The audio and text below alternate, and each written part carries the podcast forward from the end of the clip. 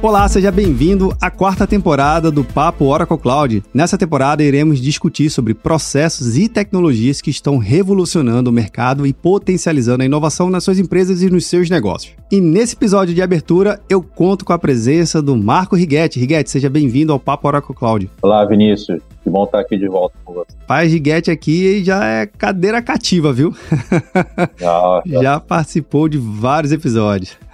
Gosto de estar muito com vocês aqui. Rapaz, a gente gosta também, viu? Porque, rapaz, a pessoa tem muito conhecimento e, e o legal é estar tá compartilhando aqui com a gente esse conhecimento. Mas, Guete, rapidinho, antes de a gente começar o nosso bate-papo desse episódio, você que está ouvindo, e está acompanhando, tem um recado importante para você. Você já sabe, quem já acompanha a nossa série Papo Oracle Cloud, sabe que tem toda a transcrição completa lá no site. E para que a transcrição? Para poder facilitar aqui a sua experiência, além de todo e qualquer material complementar que a gente citar durante o nosso bate-papo. Bem, link na descrição do seu aplicativo favorito de podcast. Mas bora lá, bora lá para falar com o Riguete aqui, que o legal desse assunto, Riguete, a gente já falou em diversas temporadas sobre tecnologias, como isso vem transformando os negócios, mas também existem algumas coisas que antecedem a tecnologia propriamente dito, de toda essa computação em nuvem que a gente tanto fala, que são os métodos ágeis, né? Eu queria que você pudesse explicar aqui um pouquinho para a gente como é que esses métodos ágeis fazem, o que são, para que, que servem onde moram, né? Explica aqui para a gente, por favor. Não, ótimo assunto. Eu acho que quando a gente pensa em cloud, antes de tudo de pensar nas ferramentas, tem que pensar nos métodos. E, e realmente, os métodos ágeis, pensar em design, tem tudo a ver com inovação, tem tudo a ver habilitar inovação nas empresas. Eu até gosto de responder essa pergunta trazendo um pouco de história. Essas, esses métodos, eles não são novos, já estão estabelecidos há um certo tempo no mercado, nos centros de inovações, nas iniciativas e programas de inovações nas empresas. Pode ver com vários nomes, mas os autores né, do design thinking, de service designers, remontam há mais de 10 anos. Né? Escolas, universidades, elas já praticam conceito de design já há bastante tempo. O que a gente vê no, hoje em dia é que inovação ela tem que estar muito ligada a gerar resultados. A inovação ela tem que ser muito aplicada ao negócio, ela tem que se identificar do ponto de vista de um problema de negócio ou de um diferencial competitivo do negócio, seja criando uma coisa disruptiva ou então agregando valor para o cliente aqui do negócio.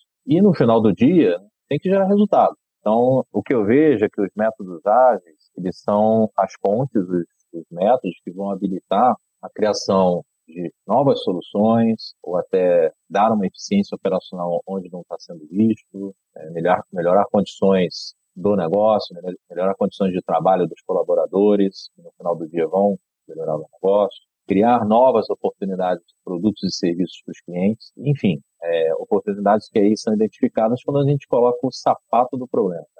Calça o sapato na situação do problema. Né? Então, se eu fosse resumir o que são os métodos ágeis, o design thinking, ele tem a ver muito com você, é um exercício muito empático. Você se coloca numa situação de problema ou numa situação em que você quer se diferenciar, quer inovar, diferenciando, e aí você tem uma condição ali que você tem que limpar, às vezes, a, a, a mente de soluções que estão na mão. Então, é um exercício bem interessante. Um exercício bem, interessante que as empresas praticam. E hoje em dia, né, com a evolução desses métodos, eu vejo o interesse das empresas muito alinhado com aplicar rapidamente, né, ter agilidade suficiente para aplicar essas inovações no dia a dia.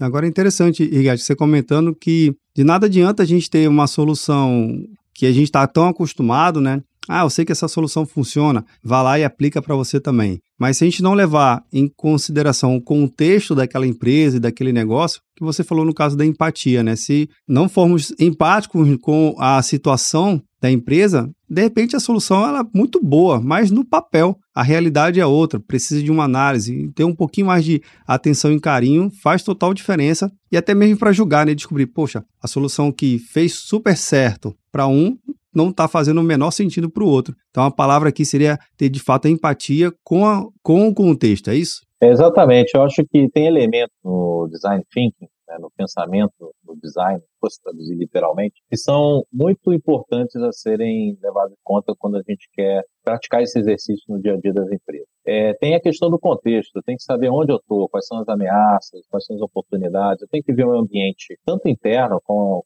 quais são as disciplinas, né, as pessoas que têm o conhecimento para tratar aquele problema e reconhecer as soluções, quanto até os externos. Né? Tem que fazer essa análise. Né? A maioria, grande parte das sessões que eu participei no laboratório de inovação da Oracle, a gente fazia um pequeno exercício com os nossos grupos de clientes que iam lá co-criar com a gente, em que a gente fazia esse exercício de quais são as ameaças, quais são as oportunidades, né? aquela análise SWOT tradicional, Sim. estratégica, mas que você cria um sentimento de contexto, para você estar imergido nesse contexto. E tem uma questão, que são as pessoas. Né? As pessoas pensam em problemas, elas sofrem com os problemas, elas se preocupam com os problemas, elas querem, na verdade, estar apaixonadas pelos problemas. Né? Tem um colega nosso que fala, eu sou apaixonado por problemas. Engraçado isso, né? Esse termo. Mas ele, ele fala com, com aquela coisa de querer resolver. Sim. E aí tem uma identificação, um exercício também, que eu já participei de alguns, em que você identifica para quem que a gente está fazendo essa solução. É, quem é que vai ser impactado por essa solução? Quem é que vai realmente utilizar essa solução? É, até trago aqui um caso que a gente fez no laboratório de inovação uma vez, né, para você ver a importância da pessoa no processo. A gente veio uma empresa que, de transportes, que é a preocupação principal, ainda mais hoje em dia. Total. Que era o combustível, custo, né? Eu quero melhorar a questão do custo do combustível na minha matriz econômica. Quais são as soluções que vocês têm? A primeira pergunta é quais são as soluções? Então, vamos entender o seu problema de combustível? E aí a gente começou a fazer o exercício da sessão lá, é, um brainstorming bem direcionado, né? A gente é, o ser humano é muito calcado em frameworks. Né? Sim. A gente tem lá os métodos que são, dependendo da abordagem que adota, e aí se descobriu que não, porque o motorista acelera, porque ele deixa o caminhão ligado, onde não deveria. E aí a pergunta que surgiu, tá, quem é o motorista aqui? Não tinha ninguém representando o motorista, né, para entender o porquê ele fazia aquilo. Então, é, veja o impacto disso. Né? Por mais que eu crie uma solução tecnológica, né, com inteligência artificial, que vai desligar o motor né, embarcado, que eu pesquise, que eu gaste um, uma soma considerável de dinheiro nisso, pode ser que a solução não possa ser utilizada porque aquela pessoa não foi ouvida, não foi envolvida. Né? Então, design thinking tem esse aspecto muito importante quando a gente trabalha com multidisciplinaridade, uma questão de múltiplas disciplinas, não é só o, nesse caso aí específico, o gestor Sim. de manutenção de caminhões, nem é, o analista de TI, nem a pessoa lá que faz roteirização. Mas cadê o motorista? Né? Que realmente é quem pisa no acelerador, freia e deixa o caminhão ligado. Esse caso que você comentou aqui, Riguete, eu acho que traz muita luz a uma grande problemática que a gente acaba encontrando no mercado, que, de novo, às vezes a solução é muito bacana, a gente até se pergunta, poxa, mas isso serve para quem mesmo, né? quem, quem é o usuário disso aí, pelo amor de Deus? Cadê, né? Traz aí a pessoa que de fato está consumindo esse serviço que minimamente não faz nenhum sentido. Óbvio, fazendo um grande parênteses aqui que é importante, né? Existem soluções, produtos e serviços que são disruptivos, aí que abrem novos caminhos e novas possibilidades. Mas no contexto geral de uma problemática, quando você citou bem, mapear bem o problema, saber exatamente qual é o problema que está querendo ser percorrido, também já é uma grande vantagem para que as empresas consigam dedicar energia, né, tempo, esforço para poder resolver e buscar soluções para aquilo ali. E não querer solução, sim querer entender o problema para aí sim buscar uma possível solução, porque às vezes não tem solução. A ideia é de repente abandonar aquele problema e ir para outro, não é isso? É, exatamente. Eu acho que tem uma questão de pouco de frustração também quando as pessoas estão engajadas ver que aquilo ali vai resolver o problema. E tem a ver um pouco também com engajamento. Né? Todo o processo de design thinking, ele tem um aspecto de engajamento em que você provoca um pensamento, você abre as possibilidades né, de investigação de um problema, tenta convergir o entendimento comum do que, que todos concordam, não é entendimento comum que um chefe manda e todo mundo obedece. Todos concordam realmente que eu tenho que economizar combustível pisando menos no acelerador, por exemplo. Pegando o exemplo aí do. É, todos concordaram com isso. E aí eu começo a fazer uma investigação em conjunto, com todos, engajados, de possíveis soluções para poder convergir numa, uma prototipação de uma solução. É, esse é o processo do duplo diamante, né? muito conhecido aí é, na literatura. É, é crucial que isso ocorra. É essencial que exista um, um, momento em que você vai buscar consenso, tanto na identificação do que, que realmente é um problema ou é uma oportunidade para entregar um valor agregado ao cliente. Não é só problema que a gente resolve, tá? É. Problemas, às vezes, são problemas que não existem. Né? Aquele tal do problema que não existe é quando eu agrego um valor, um serviço diferenciado da concorrência. Porque na minha análise anterior de ambiente externo, eu vi que é mais importante. Por isso que é importante entender contexto. Só como as coisas estão ligadas. E, e aí, é, as pessoas se engajam realmente. Eu, eu acredito que isso aqui realmente vai ou me diferenciar ou vai resolver meu problema. E aí elas vão buscar soluções. É aí que entra o papel né, de você ter um ecossistema de fornecedores de soluções. Eu gosto de colocar fornecedores entre aspas, porque às vezes em mercado de tecnologia a gente acha que é um único fornecedor vai oferecer tudo. Na verdade, a gente pratica muito o conceito de ecossistema. Sim. As soluções elas estão dentro de um contexto. Elas podem ter um aspecto tecnológico, aí a Oracle está aqui, mas pode ter quem conhece o processo. Pode ser uma empresa, uma startup que tem uma solução que, por, por consequência, utiliza uma tecnologia Oracle e já utiliza aquela prática em outra indústria e vai replicar naquela indústria específica é, daquele cliente, daquele caso. Né? E aí você tem esse engajamento de inovação aberta. Isso que a gente fala muito de inovação aberta. E você ter um leque de opções, mas dentro de um contexto de resolução de problemas. É, isso tudo eu estou dizendo por quê? Porque isso tudo termina em que as pessoas acreditam que aquilo ali realmente faz sentido. Né? Dentro do processo até de crença, tem a tal da prototipação. Por que, que se prototipa? Não é só uma questão. Você falou muito tempo que prototipação era vamos errar mais rápido. Né? Engraçado, é prototipar para errar. Uma palavra, uma coisa meio contraditória. Né? Exato. Né? Estou fazendo coisa para errar, né? Mas é, na verdade, o protótipo ele serve para você testar se o seu cliente final ou se o problema vai ser resolvido.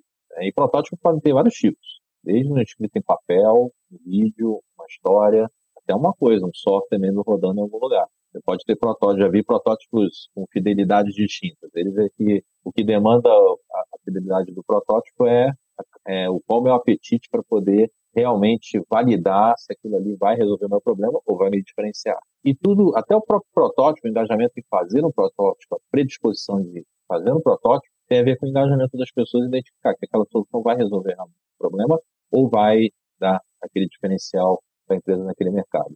Então, isso tudo está muito interligado. Sim. Claro que eu falei vários temas aqui da conversa que a gente está falando, coisas estão muito interligadas entre si e design thinking tem muito a ver com isso. Agora, uma coisa que pode estar, tá, alguém, que, quem esteja acompanhando o nosso episódio pode estar tá se perguntando assim, tá bom, entendi aí o que o Riguete falou, tem um laboratório de inovação, mas aqui na minha empresa, Riguete, não, não, não é a Oracle, não tem esse laboratório, como é que eu conseguiria minimamente criar um ambiente de inovação, né? Obviamente sem deixar de entregar meus resultados. Eu tenho minhas tarefas para fazer, né? Eu tenho meus, tenho minhas metas a serem cumpridas. Como é que a gente consegue criar esse ambiente, inovar e realmente sair do outro lado? É, eu, eu não tenho uma receita de bolo, eu posso dar os meus, as minhas opiniões né, dessa minha experiência do laboratório de inovação. O surgimento, houve uma época que surgiram vários laboratórios de inovação dentro das empresas, algumas seguiram e outras não. É, há também um ecossistema de inovação muito ativo, inclusive no Brasil é muito ativo, um hub de inovação. Às vezes eles são muito direcionados para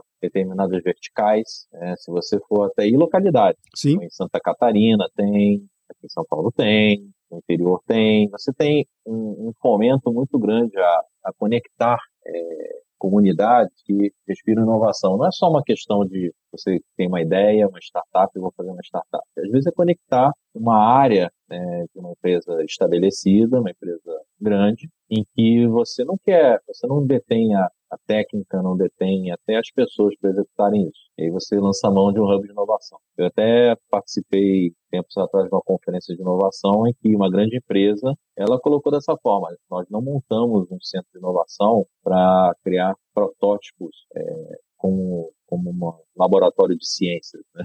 foi até o termo que ele utilizou. É, na verdade, a gente quer entender também como é que é o ritmo de criação dessas inovações.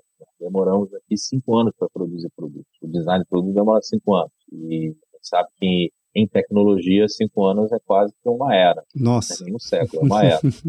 e essa empresa é uma empresa tradicional, que não é de tecnologia, ela está entrando em tecnologia. Então, perceba que é, para quem quer trabalhar inovação, é, design thinking, tem uma questão cultural a ser trabalhada, tem uma questão é, de envolvimento estratégico, tem que ser uma decisão estratégica, não pode ser algo tático, tem que estar realmente dentro de um cunho estratégico. Tem várias empresas que eu converso em que a agenda de, de service design, de design thinking, product design, eles estão numa agenda do board da empresa, do CEO, ele está envolvido. É, é uma agenda praticamente estratégica. E certamente aí tecnologia ela entra como uma das ferramentas para você fazer isso. Tem um método, você tem estratégia, você tem os sponsors e tecnologia entra por aí. Né? Posso deixar aqui o papo, papo de cloud aqui. Cloud teve seu papel sim e tem o seu papel essencial para viabilizar a inovação. Se a gente for parar para avaliar, se anos atrás, quando não existia cloud, eu tivesse que fazer um protótipo, eu tinha que comprar as coisas. Sim. Licenciar, comprar licença, comprar servidor, comprar máquina. Era um projeto, praticamente, que demorava muito tempo. Não tinha prototipação, era uma prototipação, até eu botar um piloto de um projeto era um projeto, tinha um custo. E tinha que ir na agenda lá financeira, né, e você provar lá o retorno de investimento sem saber se aquilo ia dar certo. Né? Imagina isso sem cloud. Cloud é subscrição. Cloud você aprovisiona, usa e desliga, não der certo. E se tiver que crescer, você tem condições, porque é elástico, tem como crescer. A partir do protótipo, aperfeiçoá-lo para virar um produto e aí sim crescer aquilo naquela tecnologia. Então veja o impacto de cloud em inovação. Ele tem o impacto de ter um ferramental disponível, em que antes era uma coisa que não era tão acessível. Veja que interessante. Você citou duas coisas aqui, Riguete, que me destacam bem a, a que eu a, fica batendo na minha cabeça, martelando. Primeiro, é, você citou o caso lá do motorista e que quando perceberam que faltou ele na peça do jogo, né, para poder realmente entender melhor a, a problemática e aí fazer o desdobramento da solução e obviamente a computação em nuvem. É, então ah, o que eu imagino aqui. Primeiro, as empresas, antes de pensar na solução, volte das casas, né? Calma, respira fundo. Qual é o problema? Quem são os participantes? Quem são os envolvidos? E buscar parceria, porque eu acho que, às vezes, não, é o famoso santo de casa, às vezes não faz milagre mesmo, não. E tá certo, porque tem outras pessoas no ecossistema, como você citou bem, que podem contribuir com insights e com ferramental, com um conjunto de práticas que ela por si só não faz tanto sentido, mas moldando e adaptando e contextualizando, aí sim faz todo sentido. Aí é onde entra exatamente a questão da computação em nuvem, porque se a gente conseguir mapear bem o potencial da computação em nuvem, a gente consegue trazer melhores resultados e propor uma solução mais rápida, como, você citou. Então, resumindo aqui minha fala, né? Primeiro, tenha as pessoas certas que vivem a coisa, tenha empatia, tenha um processo e monte o ecossistema e traga a solução de computação em nuvem. E você deu um exemplo, né? Tem outros exemplos que a gente pode visualizar que a computação em nuvem ela pode acelerar toda essa camada de inovação e aprendizagem? Olha, tem sim. É, eu posso dar um exemplo até prático que acontece dentro de casa. Né? Eu tenho dentro do meu grupo é, um núcleo que é muito focado em trabalhar em inovação com os clientes de uma forma muito aplicada. Eles chegam com alguns desafios e a gente aplica o processo. Não o processo design thinking completo, mas um processo mais customizado. Um pouco do aprendizado que a gente teve ao longo dos anos em relação a essa técnica. Tem uma questão que você tem que realmente qualificar o que é inovação na cabeça das pessoas. Inovação pode ser várias coisas, pode ser inovação de processo, às vezes mudar a posição de um papel numa mesa muda totalmente a forma como você faz as coisas não tem muita tecnologia. Né? É interessante isso. Às vezes é o, é o, é, o, ventilador na linha de produção que empurra o isopor e aí põe ele direitinho. A grande inovação foi o ventilador ali na, naquele, Simples assim, né? né? Simples assim, muito simples, né? não tem muita tecnologia. Não precisa de, de, muita coisa em cima disso. Por outro lado, as pessoas ficam também. A gente tem tanto acesso à informação, a tanta. Tem, hoje em dia, a computação em nuvem, ela disponibiliza tanto serviço, tanto tipo de tecnologia que não, há 20, 10 anos não era tão pensado assim, acessível. Está bem democrático a coisa. Por outro lado, você tem que estabelecer foco. Por isso que dentro de casa, a gente faz um processo até que ele qualifica um pouco o que é no contexto de inovação. Isso vai dar eficiência operacional, isso aqui realmente vai diferenciar é, esse produto ou serviço frente ao ambiente que essa empresa está inserida. E aí a gente foca, né? A gente foca na prática. Sabe qual é o investimento que a gente faz? É tempo. O tempo é o, acho que é o bem mais precioso que tem. Por isso que as sessões são dinâmicas, as sessões de, de service design, Sim. Design, são dinâmicas do ponto de vista de engajamento. Você tem que aproveitar bem o tempo que as pessoas estão com energia, dedicada a pensar no problema, pensar na solução, a, a contextualizar. É, tá em, é uma imersão que você faz ali. Né? E a partir dali, o engajamento, o interesse mútuo de você ter um protótipo, aquilo virar realmente um produto, um projeto no final do dia. Né? Então, você vê ali a, a, prática sendo realizada nesse sentido. E, e, é bem interessante que a gente vê isso cada vez mais sendo pedido. Por isso que a gente tem um núcleo aqui dentro da, da equipe aqui que lida né, com essa prática de inovação aplicada é, para que não vire aquela coisa, eu tenho a solução de todos os seus problemas. Na verdade, quais são os seus problemas? Eu quero aqui resolver. E eu estou aqui disposto a te escutar. É um processo muito mútuo. É, e é um processo que eu vejo, até nós, como somos vendas de tecnologia, um processo que cria uma relação de muito longo prazo, Sim. muita parceria. Né? A gente também aprende muito, é, nós aprendemos muito do, contexto dos nossos clientes. Todo dia tem uma coisa diferente, uma exposição, um assunto de um tema da indústria muito diferente, tem condições até de falar sobre a indústria no momento que ela está passando, entender melhor por conta desse aprendizado. E, por outro lado, é, os clientes aprendem o método que a gente estabelece tecnologia e planta tecnologia. Então, é, é um exercício bem interessante de longo prazo, né? parceria. Então, é co-criação e co-aprendizagem. Exatamente. Essa, essas duas palavras eu acho que eu já escuto, eu já vivo elas. Eu não escuto, eu vivo elas já há bastante tempo. E profissionalmente, assim, pessoalmente, é muito satisfatório né, você participar de processos desses. Sem dúvida, Riguete. Riguete, eu queria muito agradecer mais uma vez a sua participação aqui no Papo Oracle Cloud. Seus insights sempre nos enriquecem bastante. Deixa o nosso episódio sempre pensando assim, caramba, tem, tem que pensar nesse tema também e deixa a gente super empolgado. Obrigado pela sua participação e até o próximo, viu? Ah, eu agradeço aí, Vinícius, mais uma vez. Compartilhar um assunto que é um tema que realmente eu sou apaixonado por ele, vivo ele. Na verdade, eu gosto de é, co-participar é, com os clientes, nossos, nossos desafios. Eu sempre coloco nossos, nossos desafios, que acaba internalizando. Né? E é um prazer sempre estar aqui com vocês, aqui, sempre discutindo esses assuntos. Espero ter colocado aí algumas provocações e reflexões nas cabeças dos nossos ouvintes. Obrigado. Sem dúvida, obrigado. E você que nos acompanha na nossa minissérie, já sabe que nunca termina por aqui, né? Esse bate-papo a gente continua discutindo lá no nosso grupo do Papo Cloud Makers. Link na descrição para facilitar aqui sua experiência. E se você chegou até aqui e gostou do conteúdo, compartilhe esse episódio, viu? Acompanhe a nossa minissérie Papo Oracle Cloud nas redes sociais. Agradeço pela sua participação e audiência. E aí, tá na nuvem?